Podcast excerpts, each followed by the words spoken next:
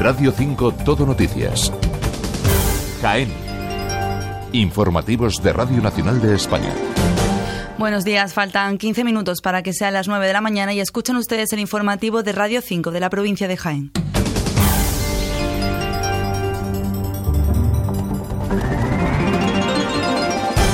Cinco de cada 10.000 jienenses son diagnosticados de enfermedades poco comunes. Hoy, por el Día Mundial de las Enfermedades Raras, conocemos sus principales reivindicaciones y les hablamos de la nueva exposición que se podrá visitar a partir de hoy en la antigua Casa de Artes y Oficios en Martos, una muestra que pretende dar a conocer a la escritora Cecilia Larrea. Entrevistamos en este informativo a la comisaria de la muestra y conocemos ahora cómo se presenta el día en cuanto al tiempo. Agencia Estatal de Meteorología, Javier Andrés, buenos días. Buenos días. Durante esta mañana en la provincia de Jaén tenemos cielo poco nuboso, aumentando por la tarde los intervalos nubosos de nubes bajas, sin descartar que vayan acompañadas de precipitaciones débiles en las sierras de Cazorla y Segura, con cota de nieve por encima de 1500 metros. Las temperaturas hoy suben ligeramente o se mantienen sin cambios. Se espera hoy una máxima de 19 grados en Andújar, 17 en Linares, 15 en Jaén, 14 en Nube de Villacarrillo, 12 en Alcalá la Real y Cazorla. El viento será de intensidad floja y de dirección variable durante esta mañana, aumentando a moderado de componente oeste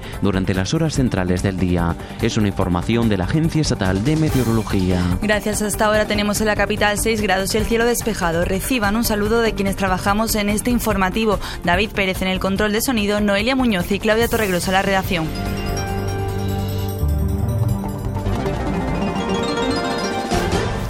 Se estima que 5 de cada 10.000 jienenses son diagnosticados de enfermedades poco comunes. Hoy, por el Día Mundial de este tipo de enfermedades, los pacientes reivindican más atenciones e investigación. También defienden que la detención precoz es clave. Pedro Lendínez, de la Asociación Más Visibles, habla de la importancia de hacer la prueba del talón en los recién nacidos.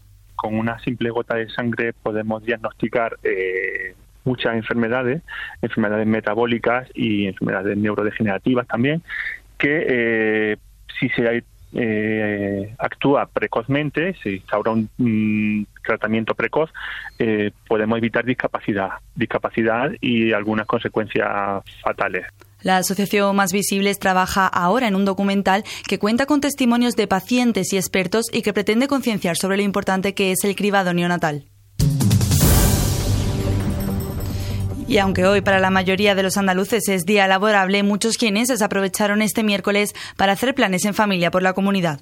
Pues mira, hoy tenemos el plan de irnos a Nerja con unos amiguetes allí a pasar el día y a echar una fotografía y a pasar el día a Andalucía, que pasó a fiesta. Yo me voy a ver la, la Andalucía Rey ahí arriba que creo que es el plan más, singular que hay hoy por aquí, por Jaén. Es complejo La Encebra, se llama el, sitio donde hemos quedado, que hay fin, un poco cinegético con animalitos para los niños y esas cosas, y ahí vamos a pasar el día, vamos a comer y, fin, y alargamos la sobremesa.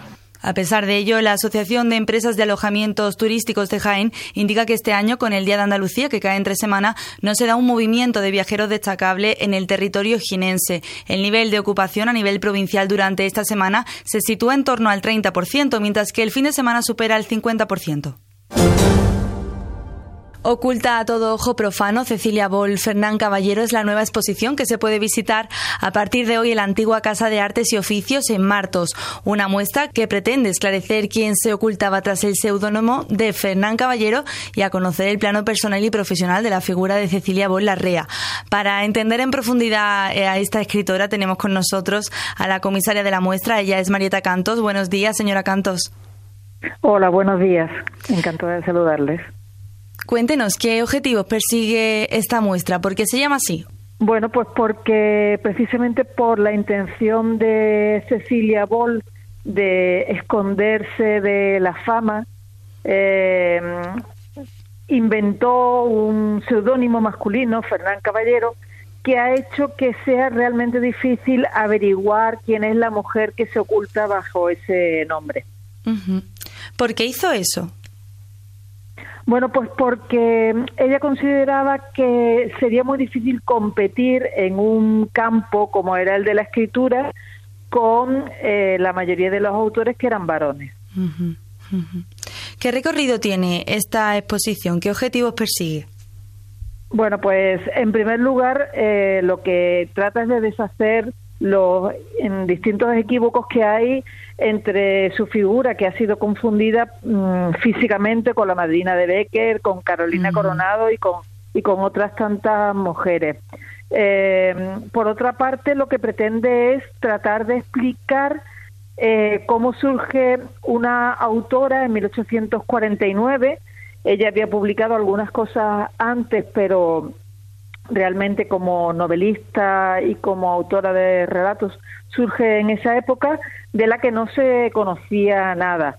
Y en ese sentido, pues también se hace un recorrido por su familia, por su nacimiento, sus orígenes.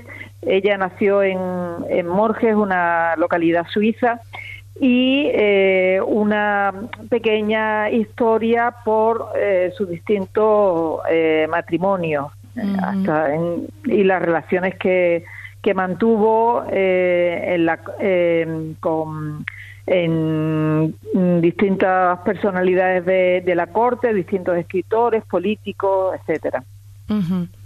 Eh, todo esto en, mediante una serie de paneles, ¿no?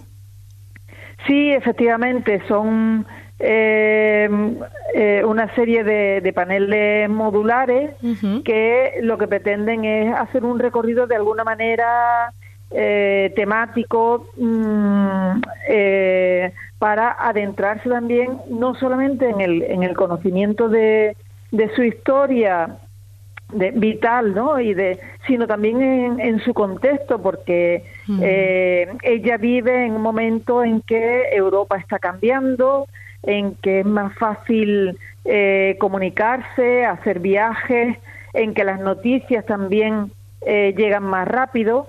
Y, y, todo eso, pues gracias a, la, a la imprenta, al desarrollo de, de muchísimos periódicos, eh, a los adelantos del, del, vapor, del tren, del barco. Es decir, que tratamos de situarla en un ambiente de, modernidad mm, que de alguna manera eh, contextualizan ¿no? lo, que, lo que supuso eh, el mundo el que, en el que ella vivió y que de alguna manera permiten vislumbrar el interés que tiene conocer su, su literatura.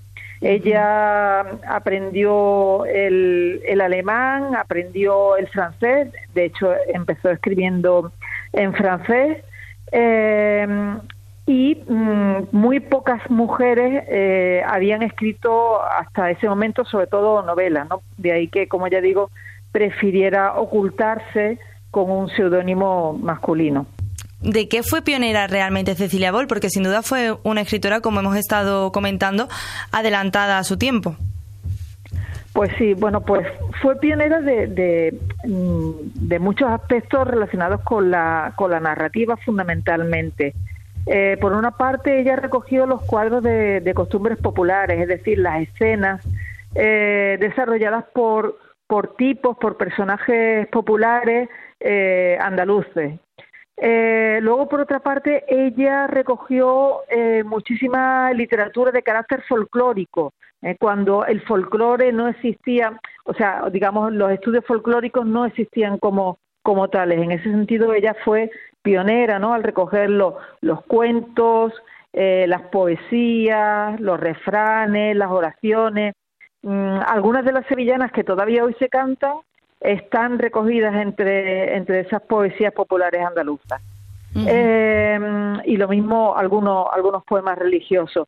Pero además ella eh, fue una pionera en el mundo de la, de la novela eh, mm, y experimentó en el mundo de la novela. ¿no? Sus dos primeras novelas, La familia de Alvareda y La, y la Gaviota, que hoy se leen todavía y que, y que se leen muy bien, con mucho, con mucho interés, pues ponen una doble mirada, sobre todo en el caso de, la gaviota, por una parte lo que es el ámbito popular de Andalucía y por otra parte lo que es el, ámbito aristocrático, ¿no?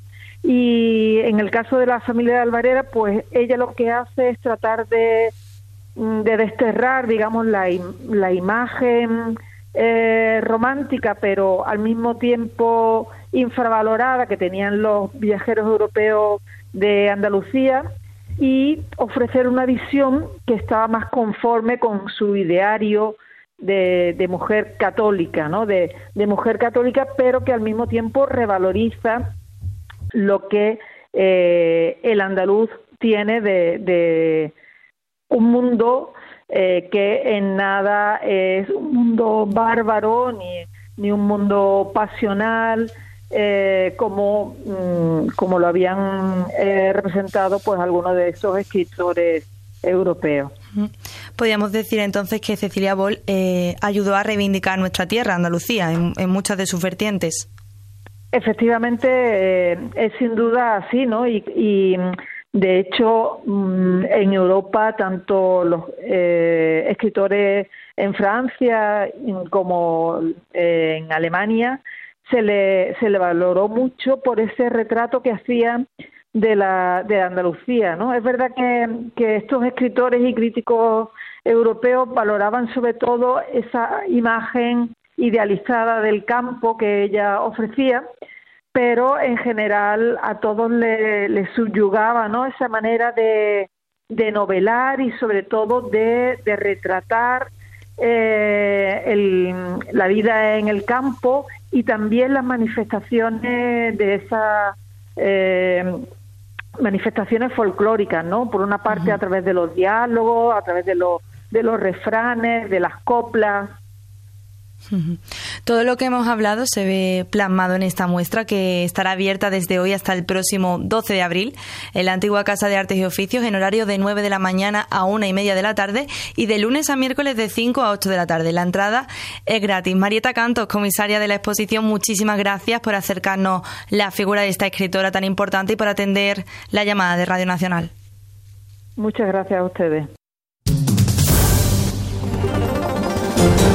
De manera más breve les contamos que el Jaén Plaza ya cuenta con un acceso peatonal desde la Universidad de Jaén. El ayuntamiento ha concluido las obras de acceso peatonal desde la zona norte de la ciudad al centro comercial. Estas labores terminan con la recuperación de un espacio abandonado que se ha procedido a rellenarlo de tierra y riego y en el que se van a plantar 20 jacarandas. El objetivo que se persigue con este acceso es que en poco tiempo haya una zona verde y de sombra en uno de los accesos al centro comercial. Ahora comienza una segunda etapa encaminada a reforzar estos aspectos también en la N323A. Y el Instituto Municipal de Empleo y Formación Profesional está llevando a cabo el proceso de preselección de personal para diferentes puestos de trabajo en una residencia de mayores de nueva creación en la capital. Los interesados podrán presentar su currículum vitae hasta hoy como último día en la agencia de colocación de este organismo. La empresa que gestionará la residencia será la encargada de realizar las entrevistas definitivas el 6 y 7 de marzo en el Emplaza. Y les contamos que los italianos Fabián Ravensteiner y Samuel Porro del equipo equipo Willier Vitoria se situaron este miércoles como nuevos líderes de la clasificación masculina de la decimocuarta edición de la Andalucía by Race. El dúo italiano acabó tercero en la etapa, en la tercera etapa, la última disputada en Jaén, con un trazado de 47 kilómetros y 1.700 metros de desnivel, mientras que en la categoría femenina la suiza Janina Bus y la neerlandesa Rosa Van Durn del Buf Megamo lograron su segundo triunfo consecutivo y mantuvieron el primer puesto de la general en la despedida de la provincia jienense. La carrera hoy se traslada a tierras cordobesas para vivir las tres últimas etapas. Y la Diputación de Jaén hace un balance positivo de la muestra de cine español inédito que se ha celebrado en la provincia. Más de 4.000 personas han asistido a las diversas actividades que ha acogido Jaén en estos días. África Colomos, la diputada de Cultura y Deportes. La asistencia eh, del público ha sido realmente masiva a las proyecciones eh, que se han hecho tanto en sala como en los distintos eh, puntos de la provincia de Jaén, lo que nos ha llevado a contar con más de 4.000 eh, espectadores. Y este dato es especialmente significativo en un momento en el que el cine español está atravesando una situación muy compleja en las salas con unos datos de asistencia que son especialmente bajos. Esta muestra, que se ha desarrollado durante algo más de 10 días, ha incluido más de 20 proyecciones y ha contado con la participación de miembros de los equipos técnicos y artísticos de estas películas. Y como plan para esta tarde tendrá lugar en la Universidad de Jaén una conferencia sobre estudios de impacto ambiental de proyectos de energías renovables. Será impartida por María Teresa Martínez del Instituto de Innovación, Ciencia y Empresa. La charla comenzará a las seis y media de la tarde en el campus de Las Lagunillas. Y hasta aquí las noticias de Jaén. Volvemos a las 2 menos 5 de la tarde. Sigan informados en esta sintonía y en rtve.es. Buenos días.